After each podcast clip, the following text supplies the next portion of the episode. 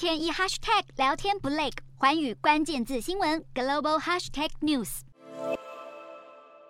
美国总统拜登对中国发起的晶片战又有新进展。二十八号，彭博爆料，在与荷兰和日本协商结束之后，美国赢了，并且就限制部分先进晶片制造设备出口到中国达成了协议。白宫不愿正面回应，只强调并没有向盟友施压。不过，彭博报道，美国去年十月对中国实施的部分晶片出口管制措施，在美荷日所达成的晶片协议下，将会扩及总部设在荷兰与日本的企业，也就是包括荷兰艾斯摩尔控股公司、日本东京威力科创公司和尼康公司等，都将对中国祭出半导体制造设备的外销限制。而这一项消息一旦官方正式宣布，不但将被视为是拜登政府在外交领域的重大胜利，更对中国的半导体业是一大的核弹级制裁。